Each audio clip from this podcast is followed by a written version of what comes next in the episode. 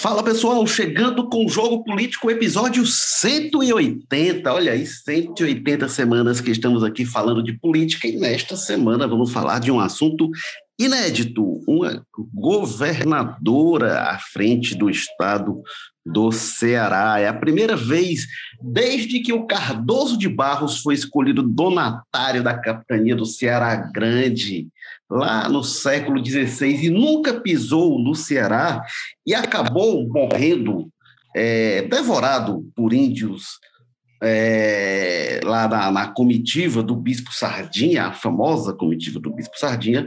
Desde então, só homens se alternaram no governo do Ceará até que Isolda Sela tomou posse no sábado, 2 de abril. Este será um dos nossos temas, mas também vamos falar da agitada é, semana política que a gente teve é, no Brasil na semana passada, com o Moro desiste ou não desiste, tá uma coisa estranha com a União Brasil, Dória desistiu, depois desistiu de desistir.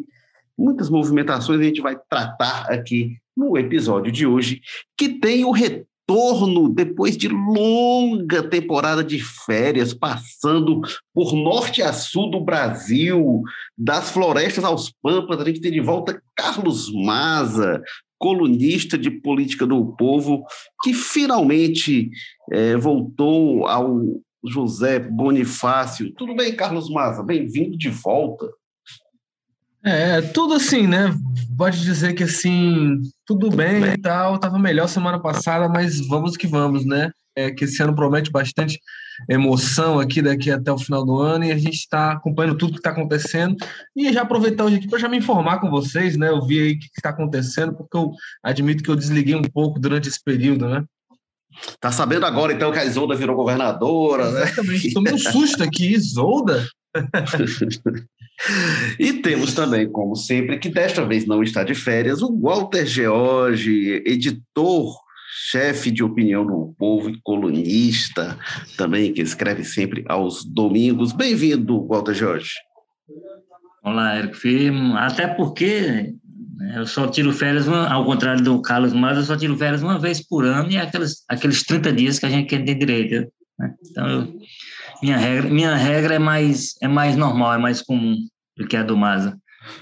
Mas, enfim, estamos aqui. Eu já sabia que a Isolda tinha assumido o governo. Eu, eu tenho essa vantagem em relação ao Maza, então estou um pouco mais informado do que ele. Ah, olha aí. Ô, Walter Jorge, então vou pegar o seu monte aí para a gente já ir para esse ponto. O é, que, que você achou da posse da Isolda, né? Foi repleto de simbolismos, obviamente, muitas menções ao dia histórico, né?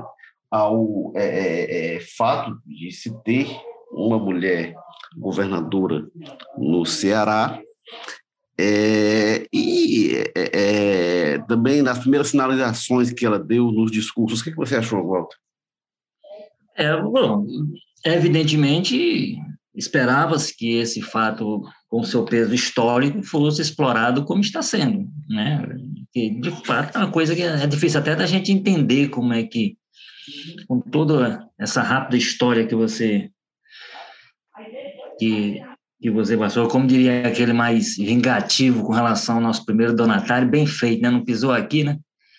Mas, enfim, o, o, o, o ele, ele justificava que somente agora a mulher. E, assim, se você for olhar para outros espaços, a coisa não é tão. Por exemplo, no governo Camilo, pela primeira vez, uma mulher assumiu a Secretaria da Fazenda. Como é que se explica uma coisa dessa?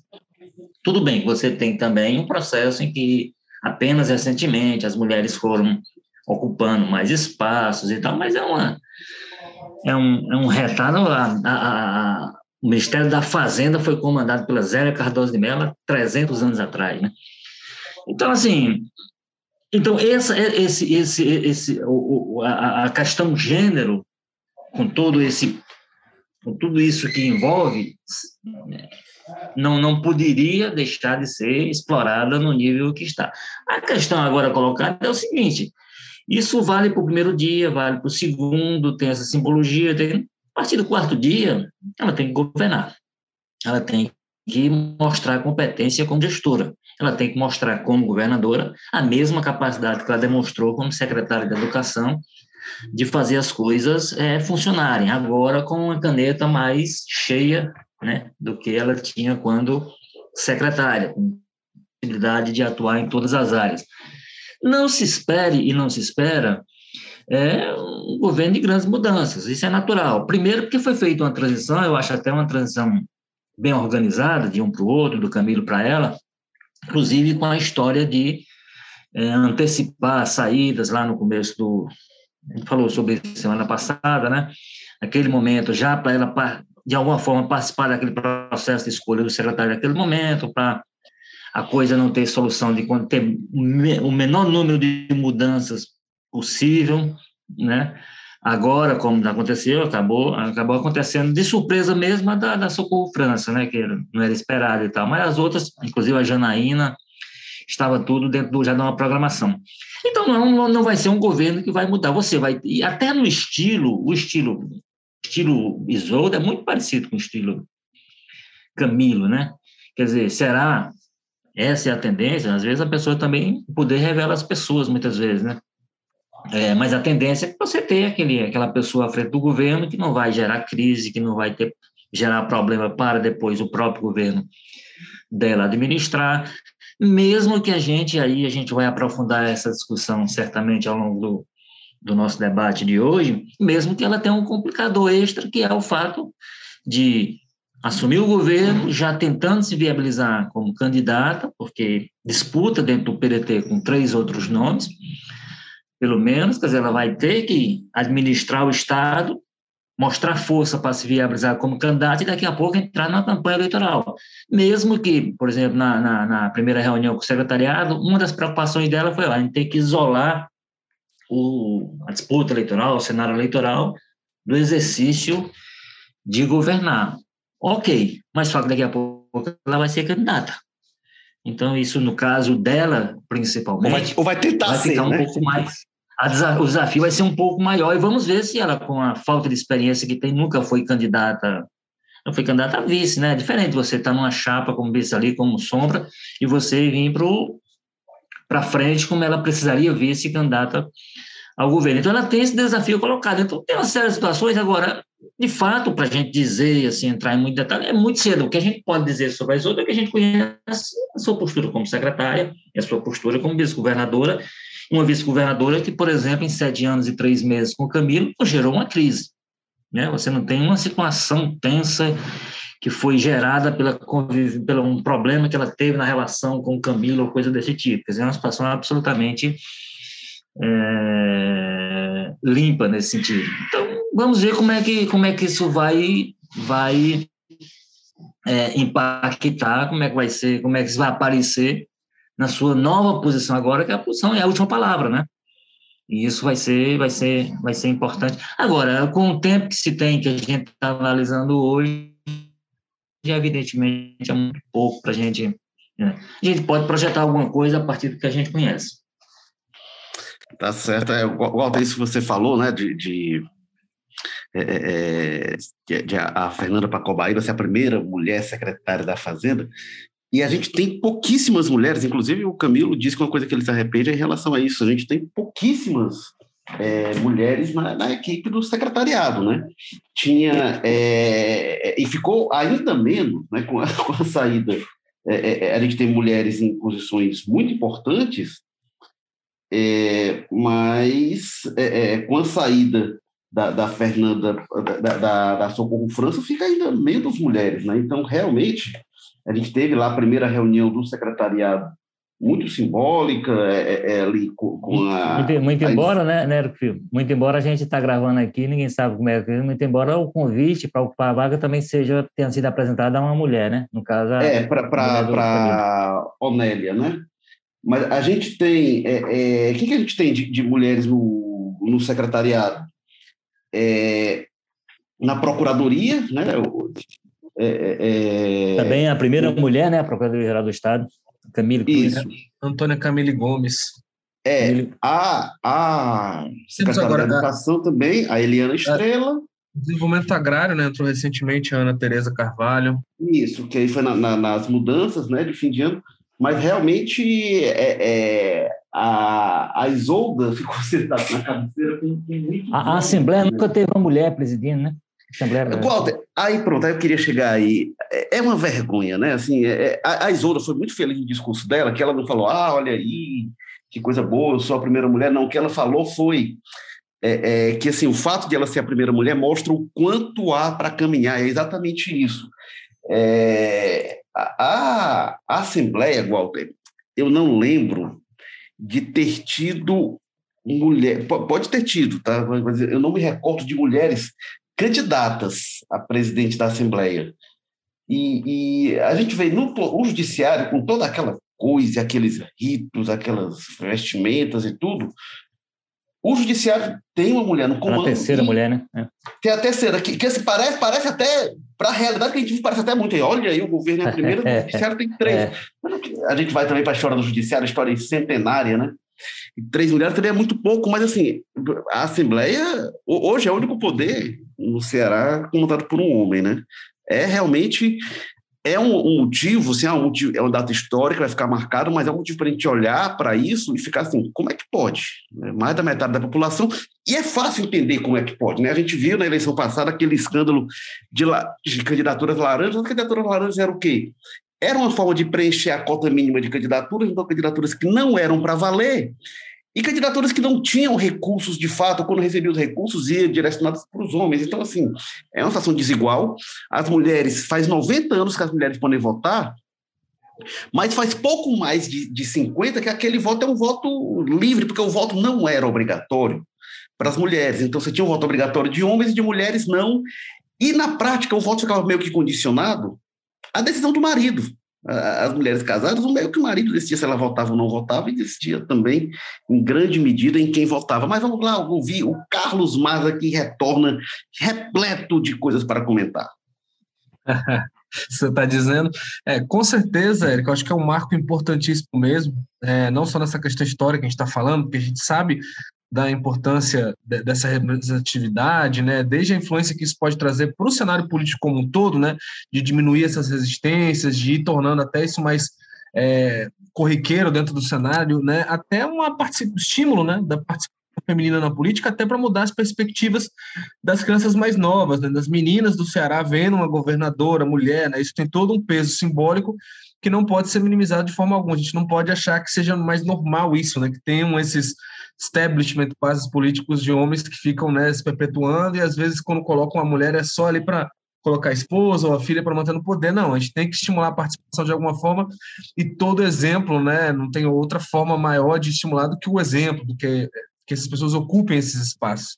Agora eu fico mais curioso para saber como é que vai ser a, a, essa questão dela assumir o governo, isso vai influenciar na posição dela na definição de candidatura do PDT ao governo do Ceará, né? Hoje a gente sabe que a Isolda é um dos quatro nomes que o PDT tem ventilado aí como possíveis candidatos, ao lado do ex-prefeito Roberto Cláudio, do deputado Mauro Filho e do presidente da Assembleia, o Evandro Leitão. E a gente já comentou isso antes, né? Se fosse qualquer um desses outros que estivesse no governo agora, ninguém teria dúvida de que seria essa pessoa o candidato. Mas a Isolda tem esse estilo menos política hard, vamos dizer assim, né? Muita gente diz por aí que não sabe nem se ela realmente quer mesmo ser candidata, então fico curioso para ver como é que vai ser essa postura dela, se ela vai tomar ações mais claras, sentar para conversar com deputados, né? Ou se vai ficar mais essa história de conduzir pela gestão, priorizar isso. Porque esse papo de que a gente tem que separar governo de eleição é velho, né? Todo mundo faz. O Camilo mesmo dizia isso o tempo inteiro. Meu foco era gestão, gestão, e quando estava organizando filiação de prefeitos, de deputado para os bastidores, o que hoje todo mundo já sabe, e, esse, essas é, essas, essas negociações acontecendo num dia para a noite, né? Já havia há bastante tempo o Camilo articulando isso. Então eu queria ver, né? Vamos, vamos ver agora com, com a gente sabe que ela com certeza já tinha suas movimentações, mas com a caneta na mão também a coisa é completamente diferente, né? E eu estou curioso para saber daqui para os próximos meses, a gente vai estar tá comentando aqui quais vão ser as ações da Isolda agora, né? Com esse poder novo que ela tem em mãos. Olha, é, é, é interessante né, a gente ver as primeiras manifestações da Isolda. É, eu fui recuperar, inclusive, uma entrevista que ela deu às páginas azuis do Povo lá em 2013, e ela dizia é, que quando a, a, primeira vez que ela foi fazer, assumir um cargo público, foi na segunda gestão do CID lá em Sobral, em 2001. O Cid reeleito e o Ivo Gomes tinha sido, o Ivo, irmão do Cid, tinha sido é, chefe de gabinete no primeiro mandato, e no segundo mandato ele pediu para ser secretário da Educação. Então ele saiu é, é, da chefia do gabinete, virou secretário de Educação e convidou a Isolda para ser a secretária adjunta. E a Isolda disse que resistiu muito, que não queria, estranhou, achou aquele negócio esquisito, que conversa é essa, mas acabou topando e virou secretária adjunta lá em Sobral. É, e quando a gente vê a evolução, quando a gente vê nesse sábado agora, a Isolda já fez um discurso bem político e teve dois momentos que me chamaram a atenção, dois momentos. Um em que ela defende a política em si, em relação à antipolítica, à negação da política, ela fala que quem desacredita a democracia é porque tem desapreço pelo Estado Democrático de Direito, que eu acho que ela está bastante certa, o risco de desacreditar a política. Então, ela é uma pessoa que não queria entrar na política, que resistia à política, ela chega fazendo esse discurso. E ela falou uma coisa que era mais entrando ainda na realpolitik, né, digamos assim, que é quando ela diz a boa política precisa de alianças, alianças sólidas, alianças é, sinceras. Ela pede generosas, nem sempre as alianças são generosas, né? as alianças esperam mais generosidade do poder em geral, mas ela coloca nesses pontos. Eu achei interessante esta Isolda é, é, política, Walter, achei sintomático também. E teve uma coisa que é o seguinte: naquela entrevista lá em 2013, a Isolda era secretária da Educação, uma das secretárias mais fortes do governo Cid, e era cogitada como candidata a governadora no ano seguinte. E ela diz zero chance, nada que justifique essa especulação, é o que ela dizia em 2013. Quando foi em 2014, era virou, era virou para candidata, meio, meio que colocada ali, ó, vai, Isolda. E, e, dizem que ele esteve muito perto de ser escolhida, não fosse a questão que levou a uma opção por candidatura do PT, cenário nacional, para meio que barrar o Lula no palanque é, do, do Eunício.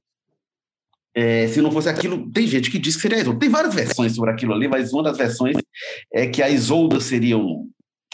É, mas quando a gente olha para hoje, a Isolda já chega em outra condição. A Isolda já chega se colocando aí, já não é assim, ah, não, não quero, já é vamos ver, enfim.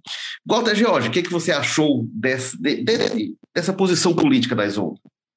Pois é, inclusive a informação que se teve lá do começo do processo, quando uh, se definiu os quatro nomes e tal, é que o nome dela também teria sido incluído nessa pré-lista de pré-candidatos e tal, meio a contragosto. Ela queria, inclusive, sinalizar de maneira muito clara que não era, não fazia parte dos seus planos e tal, uma coisa desse tipo. E foi convencida, né, a, possivelmente convencida, principalmente com essa com esse argumento que é bem político, né, e tem sido reafirmado, que a da, da tal candidatura natural.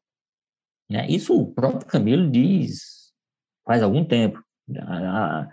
Outras pessoas, o Guimarães e outros, começaram a, a, o próprio o próprio André Figueiredo, que é do PDT, usou também essa esse tipo de, de fundamentação política para dizer, olha, é uma, é, passa a ser candidato porque está no cargo.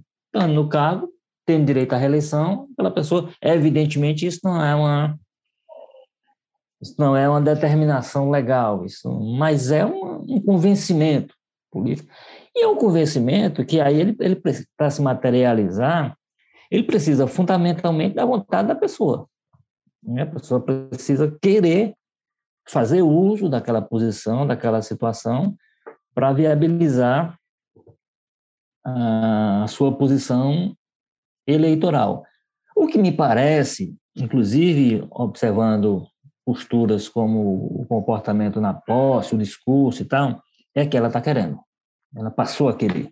Né? Se houve algum titubeio, se houve alguma dúvida lá no início, me parece que essa dúvida está é, dissipada e ela está agindo hoje politicamente muito claramente. Né? É, por exemplo, ela era uma pessoa absolutamente ausente de redes sociais. Hoje você vê a, você vê hoje de algum tempo, né? É, hoje você talvez vai ver mais, mas se posicionando, inclusive politicamente, a estar tá criticando, se, se contrapondo ao presidente Bolsonaro em algumas posições dele, né?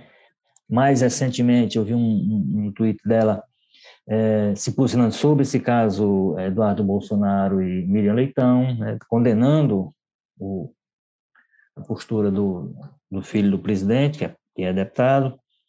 Mas a então, primeira assim, manifestação dela, Walter, após a posse, foi para cumprimentar o Fortaleza pelo título da Copa do Nordeste. É, né? O primeiro o, ato de governadora. O, o, o, que mostra que ela quer agradar a maioria do, dos cearenses, né? É, então, então, assim, eu acho que, que, que, que, você tem um comportamento hoje dela que transforma. Eu acho que vai ter um, um outro ponto que terá que ser mensurado para o debate eleitoral, que é aí a gente começou a discutir isso lá do começo, projetando para trás, e aí como é que a gente projeta isso para frente, que é a questão do gênero dentro do debate eleitoral. Que peso contra ou a favor é que pode ter. Mas a gente tem, de fato, uma postura diferente, nova dela e muito mais política. Muito mais política, falando da questão. Da... Ela está tendo que começar a administrar aquilo que o Camilo passou esse tempo todo administrando, que é essa relação PT-PDT, essa aproximação dela com os Ferreira Gomes e, ao mesmo tempo, essa possibilidade que, ele, que ela abre de baixar um pouco é, as resistências do PT a uma candidatura do PDT. Então, ela vai ter que demonstrar agora a sua a mesma competência que o Camilo teve para viver entre essas viver é, administrar essas essas divergências de forma que deixe, para deixar o menor o menor efeito possível, o menor dano possível, né? Porque dano haverá, porque haverá insatisfeito, que haverá gente que não gostará da solução qualquer que seja dada. Fala-se que haverá dano no próprio PDT, porque o processo de escolha desse, da, da, da pré-campanha pode não ter sido. Você tem uma ausência que gera que, de muitas coisas, que gera muita, muita, é, muita especulação, a ausência do Mauro Filho, por exemplo, que é um dos nomes cotados e que tem, tem, tem se distanciado de algumas situações onde se esperava que os quatro estivessem presentes, e em geral os três estão e ele não. Então, então assim, tem uma série de situações que, agora, a mudança fundamental me parece que aconteceu, seja, que é a mudança de postura pessoal da, da própria governadora. Eu acho que ela está mais, ela está muito mais política do que ela já foi até então. É, agora tem isso que você falou, Walter, em relação a várias pessoas dizendo, né, e acho que o Camilo puxa essa fila, o Camilo dizia que teoricamente ela teria preferência, mas mais recentemente ele tem evitado dar muitas sinalizações nesse sentido, de forma não não sei se ele consegue ser muito discreto não, na demonstração de preferência, mas ele não tem usado mais esse argumento de um tempo para cá. Ele usou lá no fim do ano passado. Mas muita gente dizendo. É, por coincidência, acho... o pessoal do PT começou a usar mais, né? Guimarães. É, o que eu achei mais relevante, muita gente do PT vinha dizendo, né, que ah, não, a Isolda prefere a Isolda, mas tem uma coisa curiosa, viu? Tem gente do PT, sobretudo da bancada estadual, que diz o seguinte: olha, entre o Roberto Cláudio e Isolda, a gente prefere o Roberto Cláudio. Mas o que a gente acha o melhor nome mesmo é o Evandro. Isso, petistas da Assembleia falam. Quem está na Assembleia, né, o presidente da Assembleia, em geral, costuma ter é, essa, essa simpatia. Então, tem petista na Assembleia que fala isso.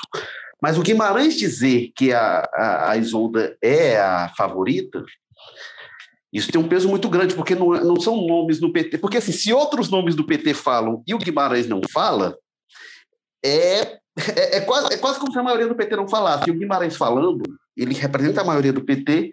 E olha, eu acho muito difícil o Camilo ter sido pego de surpresa por aquela manifestação, né? porque eles são muito próximos dentro do partido. Então tem esse peso. Por outro lado, o que eu destaco é, o Ciro falou uma coisa que o Ciro tem razão. O Ciro ele não vai nessa tese, o Ciro disse que o que vai determinar é a popularidade, e isso pesa a favor do Roberto Cláudio. Mas o Ciro falou uma coisa que eu acho que ele tem razão. Ele disse o seguinte: é, é, pesa a favor estar no governo? Ele diz, depende de como for o governo. Se o governo for bom, pesa a favor. Se o governo for ruim, pesa contra. Isso é coisa meio óbvia, mas ele colocou nessas condições. Mas ele admite, então, que um, um, um governo a fortalece. E o Cid me chamou mais atenção, porque o Cid foi perguntado sobre isso e ele disse: não tem relação uma coisa com a outra. Ora, como não tem relação, um fato desse tamanho, um, um dromedário desse tamanho na sala, um hipopótamo e não tem relação, tanto o Cid sabe que tem relação, quanto em 2014 ele queria sair para concorrer ao Senado e quis combinar com o Domingos Filho de o Domingos Filho sair também. Por quê? Porque ele sabe, o Domingos era o vice, era pré-candidato a governador e ele sabia que um cara articulado como Domingos Filho e ambicioso como Domingos Filho, se ele assumir o governo, é, ele ia se viabilizar como candidato ou ia dar trabalho na campanha para a base aliada. Então o Cid disse: não, não vou fazer isso. E o Domingos disse: olha, eu não, ó, Cid, eu vou, e se não for eu, tudo bem, apoio do mesmo jeito. E o Cid não engoliu, porque o Cid sabe que tem relação uma coisa com outra, não, não, não é não, não tem como dizer que não tem relação. Mas essa postura é, dos irmãos Ferreira Gomes, do Cid e do Ciro, é, ela é um indicativo, na minha opinião, de que a Isolda talvez tenha uma certa resistência, que talvez realmente como o grupo tinha sinalizado desde lá de trás, talvez o nome preferido realmente do Cid e do Ciro seja o Roberto Cláudio, como é de muita gente, né? como é de muita gente dentro do PDT, enfim, é o nome mais popular, mas me parece significativo. Carlos Maza.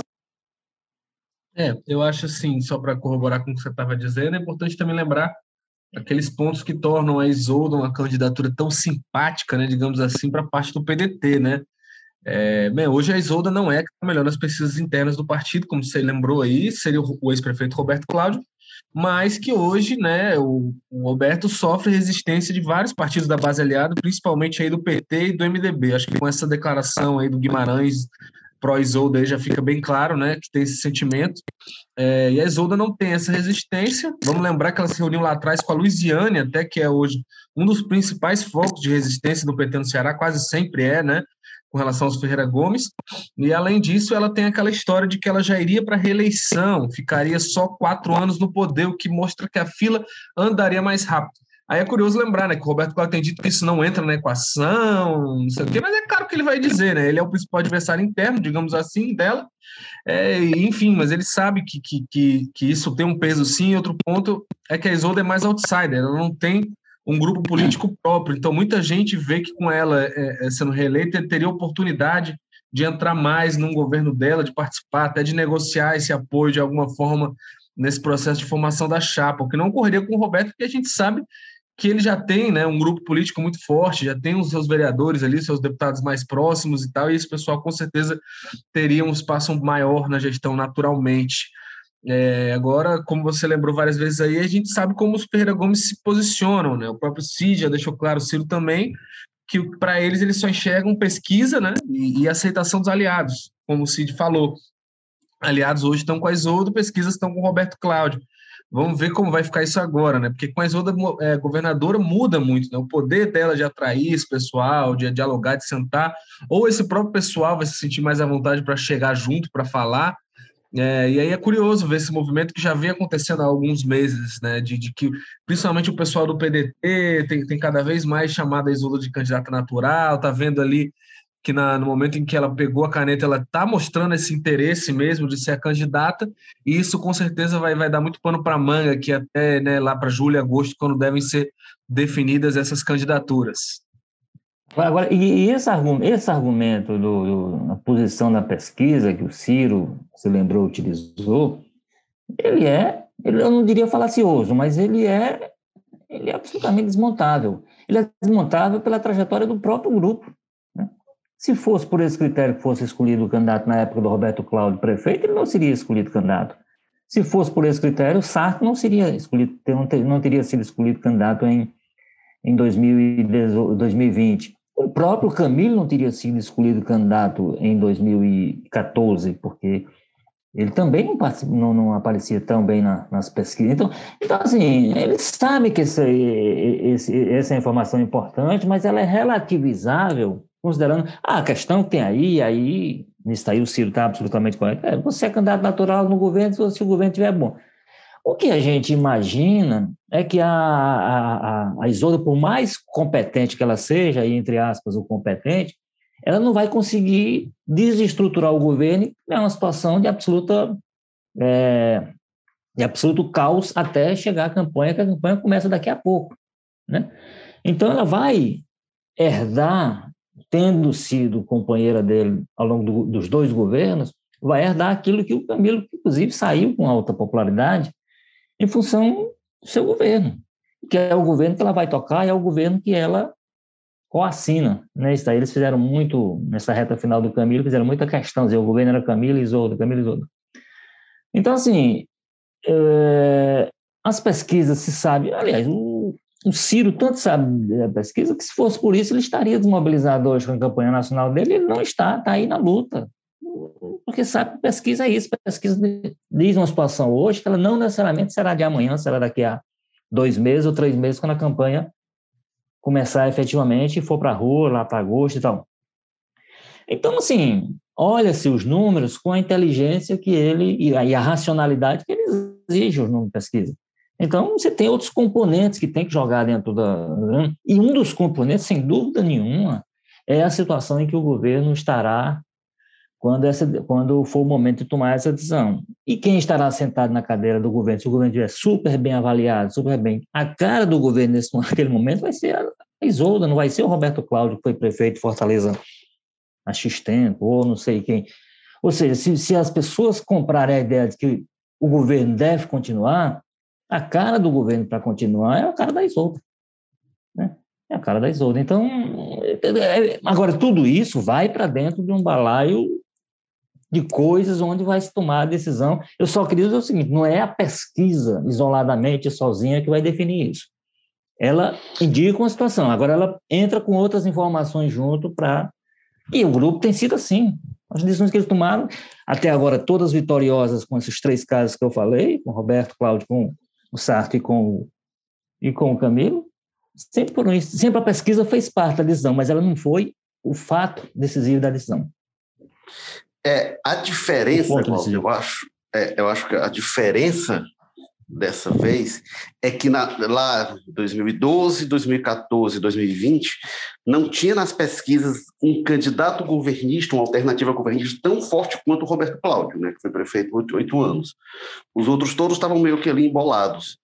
Eu acho que isso faz uma diferença. Eu concordo em relação ao Ciro, né? O Ciro está lá embaixo, mas eu acho que o Ciro ele mesmo já está se, se, convencendo de que ele dificilmente vai ganhar essa eleição. Né? Ele quer, no máximo, ali tentar atrapalhar, vai, vai, às vezes tem esperança, enfim, mas acho que é diferente de perder o Ceará do, do que significaria. Mas eu acho o seguinte: uma coisa é ela estar atrás das pesquisas agora.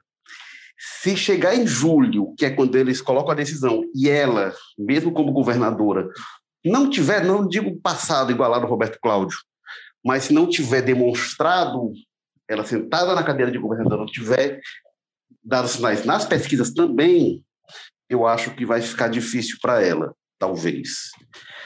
Agora, tem uma coisa que eu também queria, a gente já passa por outro tema, mas eu queria, só para falar sobre a Isolda ainda, eu acho que talvez a Isolda chegue a ser a pessoa que chegou no governo do Estado com mais histórico de serviços prestados ao Estado do Ceará talvez na história.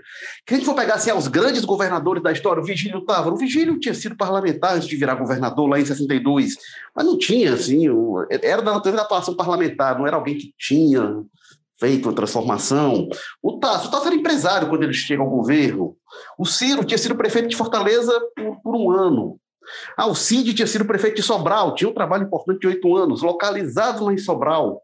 O Beni Veras, né, que o Beni assumiu uma situação parecida com a do, do com a da Isolda agora, né, quando, quando o Tasso saiu para ir para o Senado. O Beni tinha sido secretário do planejamento, participou daquela transformação que o Tasso fez, mas também não acho que é algo da dimensão do que a Isolda fez com sete anos como secretária de Educação, o salto que a educação no Ceará deu, e depois sete anos aí como vice-governadora. Acho que a Isolda chega com muito estofo como governadora, não sei se conhecida da população, acho que pouco, mas ela chega com folha de serviços. Aí gente pega o Lúcio Alcântara. O Lúcio Alcântara tinha sido prefeito de Fortaleza, tinha trabalhado no Lago do Pai, larga trajetória parlamentar, mas eu acho que ainda menos do que a Isolda tem de levar o Ceará para uma posição de destaque nacional, numa posição tão sensível quanto a educação. Então, eu acho que a Isolda, as primeiras declarações dela, muito da cara dela, mas mostra ali incisiva, ela me parece começar muito mais incisiva e muito mais segura do que o Camilo começou lá em 2015. A gente lembra como era o Camilo no começo, o Camilo era mais retraído, ele foi ganhando desenvoltura realmente no governo. Então, acho isso que o Ciro coloca, né, como é que ela vai se sair no governo, acho duas coisas. Eu queria também ouvir o Maza sobre isso. É, acho que ela te, é, é promissora, mas eu acho o seguinte, a Isolda vai ser testada por todo o meio político.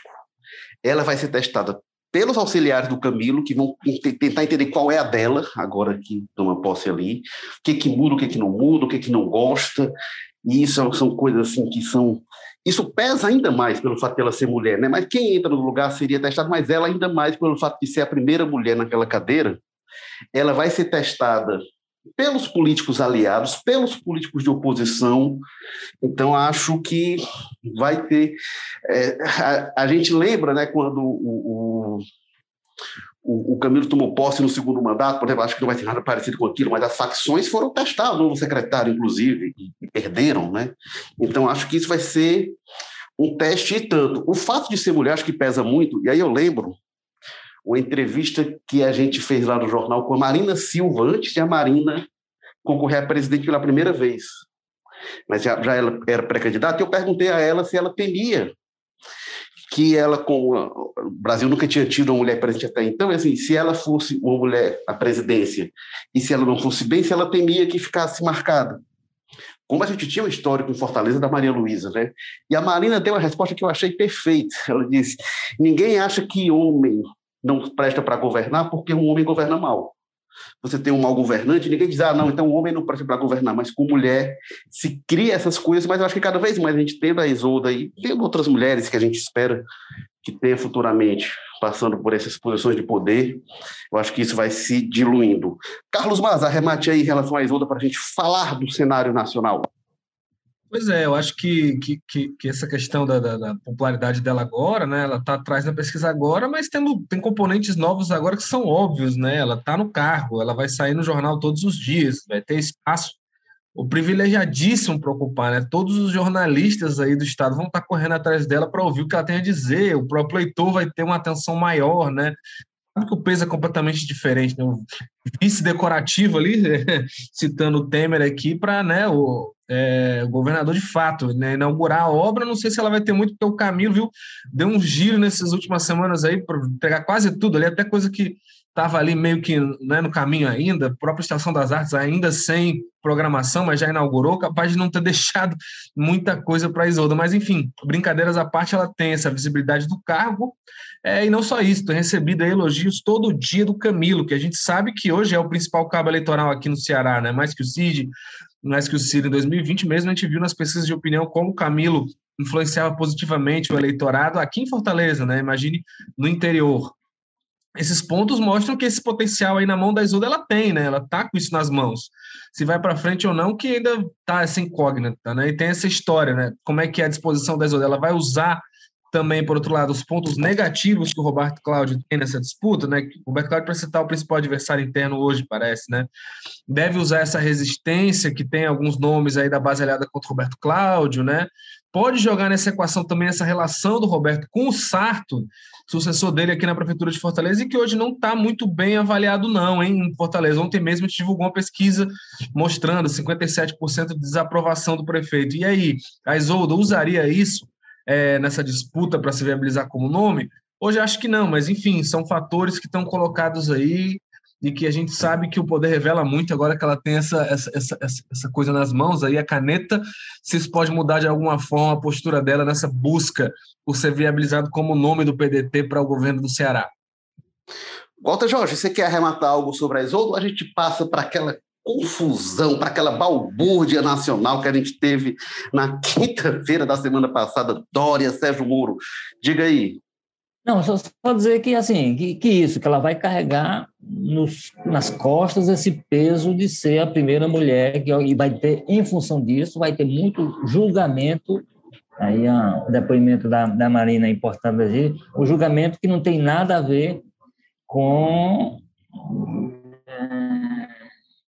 com a questão do gênero, e que não deveria ser é, considerada, mas certamente o fato dela ser a primeira de ser ineta, essa coisa toda que a gente está falando aqui, vai fazer com que algumas questões sejam colocadas nesse plano, e eu imagino que ela esteja preparada para esse debate, porque também, se não tiver, vai ser um complicador a mais que ela vai ter para administrar enquanto resolve essas duas coisas, administra um estado cheio de problema como é o Ceará e resolve a sua vida como pré-candidata ao governo e, e até depois, conforme as coisas encaminharem, como candidato.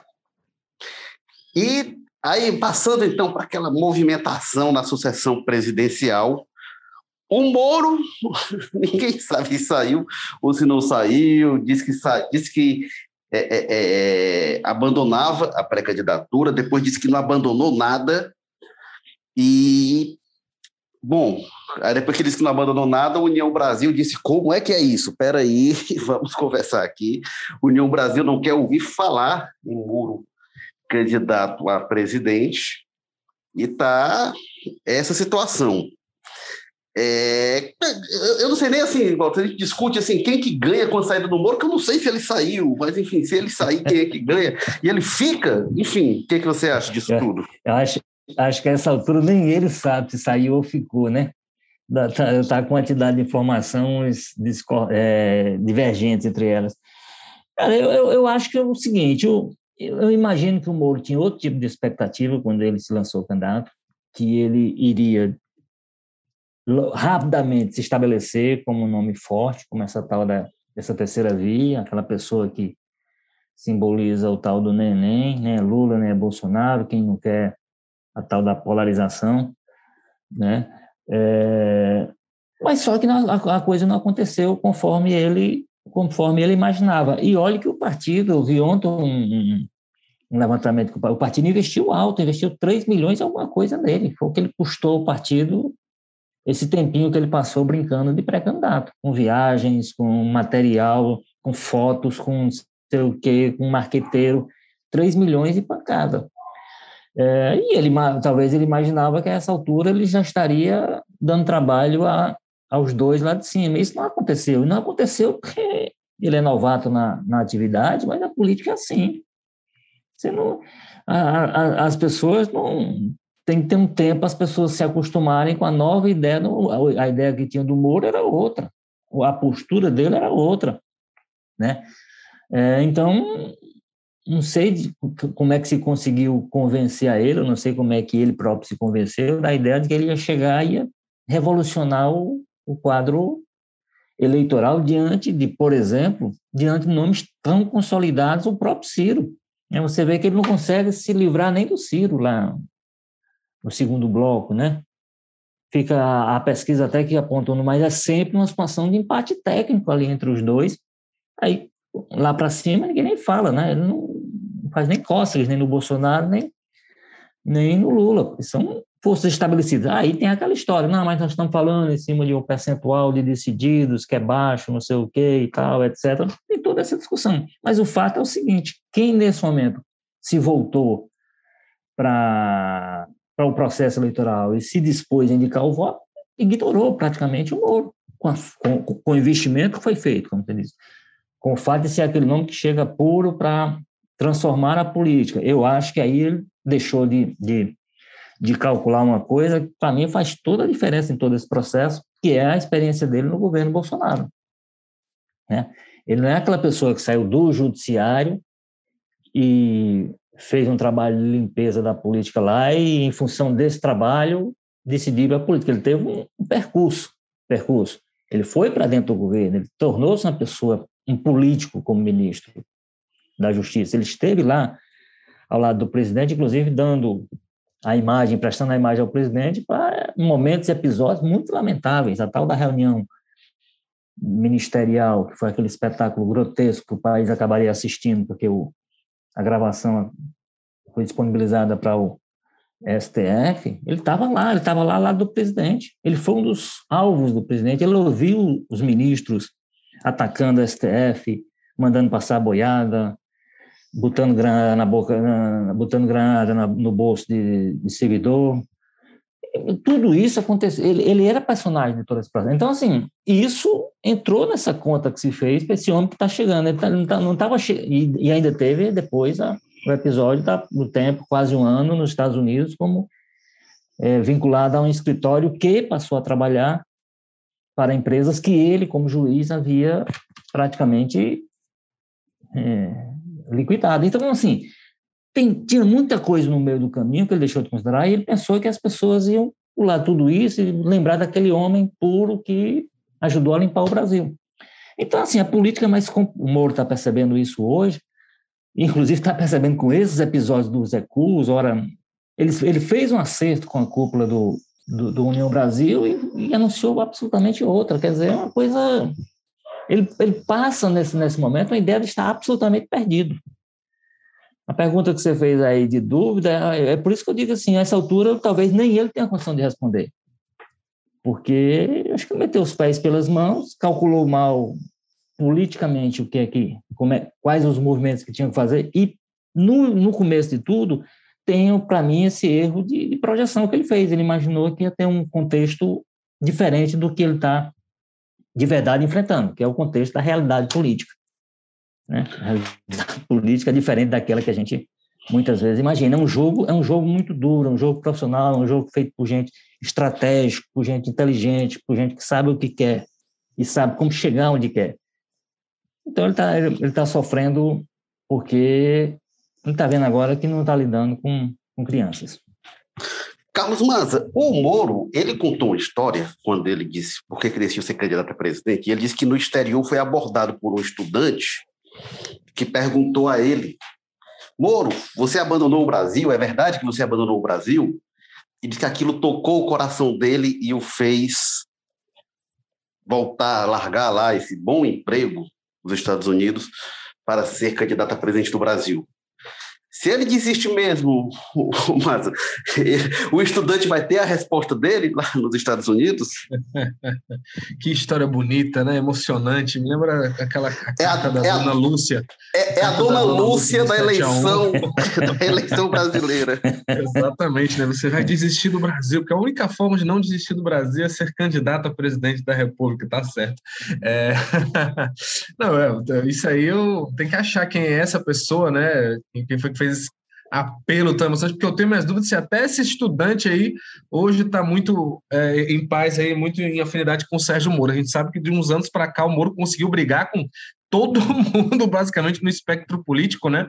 Não tem petista que queira ver ele, não tem bolsonarista que quer ver ele, e hoje a gente sabe que são as duas principais correntes de pensamento, digamos assim. Ele sobra o Eduardo Girão e mais algumas pessoas, né? Agora, que bagunça, viu, essa, essa, essa candidatura do Moro aí? O Moro que dizia antes que jamais entraria na política, agora está dizendo que tem zero chance de existir, mas aí vem o pessoal do União Brasil, corta as asinhas dele, né? Isso depois de largar o Podemos ali, como o Walter lembrou, que já tinha torrado uma grana aí nesse voo dele. É, o Moro não está muito bem nesse jogo, não, viu? Até para a credibilidade dele como bem público, sai bastante arranhado, né? É, porque essa tentativa de candidatura presidencial está se caminhando bastante para se consolidar como um fiasco. Uma, uma piadinha, né? E a gente sabe que a gente tem hoje muita gente que gosta desse tipo de piadinha aí no poder. O Bolsonaro mesmo não vai perder uma chance de tirar sarro com o Moro daqui para frente se ele realmente sair fora dessa disputa. Agora, você tinha perguntado quem que se dá bem com isso, eu acho que é, o mais favorável para todo mundo, claramente, é para o Ciro, né? Que volta a ser isolado, digamos assim, quase no terceiro lugar. É, no caso dele, é o principal argumento que ele tem para tentar buscar voto. Ele, ó, oh, eu sou o terceiro, posso acabar com essa polarização. Com o Moro na disputa, ele nem isso tinha, né? Porque diziam, não, tu não é o terceiro, não, tem o Moro aí na tua frente, ou que está oscilando junto contigo. Acho que fica cada dia mais claro que esse discurso não vai colar que vai ser, mais uma vez, uma eleição bem polarizada, né, entre o lulismo e o bolsonarismo, mas, enfim, o principal argumento dele aí, né, desses 8% que tem nessa pesquisa, de uma certa forma ajuda aí com essa saída do Moro. Isso não quer dizer que esses votos aí do juiz, é, do ex-juiz, né, vão migrar para ele, mas como não deve migrar para os outros abaixo dele também, né, Dória saindo fora também e tudo mais, é o que ele tem para comemorar. É pouco, mas é o que tem para hoje, né? Porque o outro candidato de terceira via, digamos assim, o outro grande nome lá, que é a Simone Tebet, tem, parece ter menos chances ainda, né, de, de, de emplacar como um candidato viável e de receber esses votos do Moro em, em, em peso grande. Acho que nem para ter conhecimento da população para herdar esses votos, a Simone tem. O Ciro, como já está candidato há mais tempo, pelo menos isso ele tem ali na manga dele. É, então, mas eu acho que para resumir é isso, que bagunça, né? O Moro fica numa situação bem complicada, brigando com todo mundo, basicamente, no espectro de todos os lados da política, e também aí queimado com partidos, e também correndo risco de virar essa notinha de rodapé da eleição de 2022, uma notinha meio triste até, é, que não condiziria né, com o tamanho que ele já ocupou, né, a estima que ele já teve com uma parte considerável da, da população. Vamos lembrar que na época que ele era juiz da Lava Jato, ele era né, tido como uau, se for candidato, vai arrastar mentes e corações, é o cara para as próximas presidências. Enfim, hoje está esse cenário meio triste para ele. Pois é, agora, é. agora mas eu, eu, eu, eu, só tenho dúvida assim, com essa questão de transferência de voto. Eu, em relação ao que o Maza falou aí, eu tenho dúvida se o beneficiário direto, assim, tão direto seja, seja o Ciro. Para mim, o eleitor do Moro, ele terá muita dificuldade de trocar de voto e ir em direção ao Ciro. Trocando o voto, ele vai, certamente, também não vai em direção ao Lula. É muito improvável que o Lula se beneficie desse eleitor que hoje tende ao, ao, ao Moro. Agora, aí você tem que olhar para esse bloco de baixo, sim. Quem é que pode ser um Eduardo Leite desse que está de novo se movimentando para vir a ser candidato, entrar em alguma coisa, conversando com todo, conversou com o próprio Moro, né? No, no final de semana. É, aí a Simone Tebet, aí o, esse nome do PSTB se vier, o Dória, enfim. É, o próprio Bolsonaro pode ser que, que alguém que estivesse disposto a, a a votar no Moro, agora tape o nariz e volte a votar no Bolsonaro, porque vê o Lula como o mal maior, o problema maior ser ou o PT e tal. Agora, eu acho que o Ciro não é. Não, é, é difícil que esse voto do, do, do, Moro, muito embora uma parte até possa ir, porque, vamos dizer assim, tem uma parte do, do voto no Moro que é aquele que foge da polarização, foge das opções que estão lá em cima de qualquer maneira, então vai buscar um nome embaixo. Só que é o seguinte, é, para esse voto ir para o Ciro, eu acho, é preciso que o Ciro mostre viabilidade de, de incomodar os que estão em cima. Se for distante do jeito que ele está hoje, essas pessoas vão atrás de, um, de, um, de, um, uma opção mais, mais ideológica, digamos assim, e aí não é o Ciro, né? não é o PDT.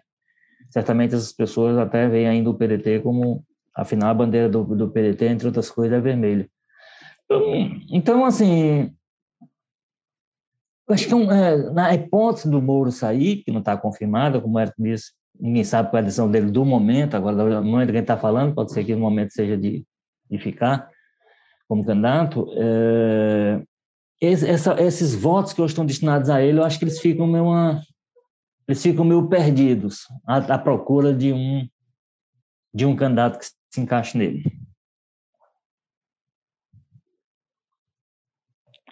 É, eu, eu fico.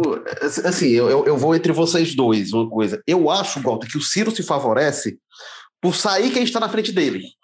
Aquele ali. que O Ciro volta até a colocação de terceira colocação, embora eu concorde. Acho que ele Mas o risco que ele tem, Érico, é de um desses que estão de baixo absorver essa votação e passar dele também. Aí ele ser ultrapassado. Pode ser, pode ser. Hoje eu acho difícil, vai ter que essa, Também essa acho difícil. da Simone Tebet se viabilizar. Eu acho que o Ciro volta a ter uma, a ter uma grande chance de ser o terceiro colocado. Que aquela coisa, né? Oh, parabéns, grande mérito. É, o terceiro que ele está hoje não adianta muito, não.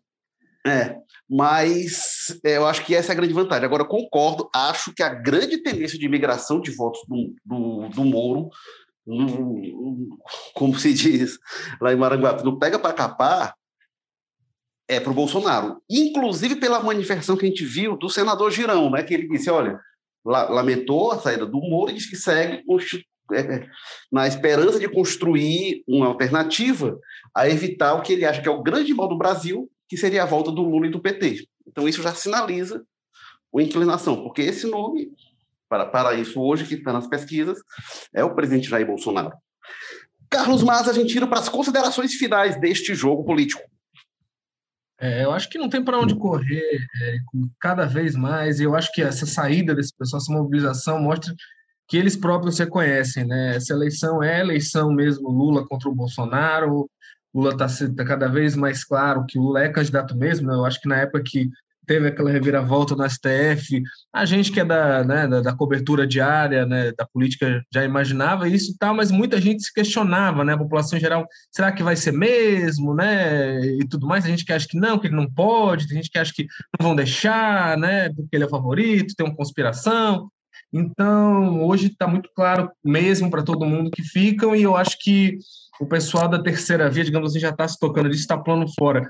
Acho que do, do todo mundo que estava tentando correr por fora, o único que continua muito firme, batendo no peito que vai ser candidato é o Ciro mesmo, né? É, então, a, a, impressão é que cada vez mais daqui para frente a gente vai ver toda essa política nacional se caminhando para ficar em torno dessa disputa E até um assunto para a gente comentar em edições futuras, né? Como o Bolsonaro está tá até se saindo bem, né? Os partidos dele, os blocos aliados dele, estão muito articulados no interior. Essa aproximação com o centrão aí não está fazendo muito bem para o Bolsonaro naquele argumento dele, né? Clássico, eu acho que estão aparecendo aí toda semana agora tem alguma denúncia nova aí de situações complicadas, né? De supostas corrupção no governo, mas por outro lado ele está conseguindo montar muito bem aí a base dele no, na velha política, né? Montada ali nos blocos mesmo de partidão, é, espalhados pelo país, uma coisa que até pouco tempo atrás seria inimaginável para o Bolsonaro. Em 2018 era bastante, né?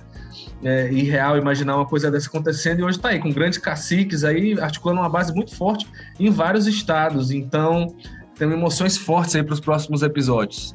Este foi o Jogo Político, episódio 180, que você acompanha todas as semanas no seu agregador preferido de podcasts, Apple Podcasts, Spotify, Amazon Music, Google Podcasts, Rádio Public. E o Jogo Político também está no Povo Mais, a plataforma multi-streaming de jornalismo e cultura do povo. Jogo Político que tem na estratégia digital Diego Viana, produção do Marcelo Teixeira, edição da Nicole Vieira, diretores executivos de jornalismo Ana Nadaf e Eric Guimarães. E assim o Povo Mais, a plataforma multi-streaming de Jornalismo e Cultura do Povo. Valeu, pessoal. Tchau.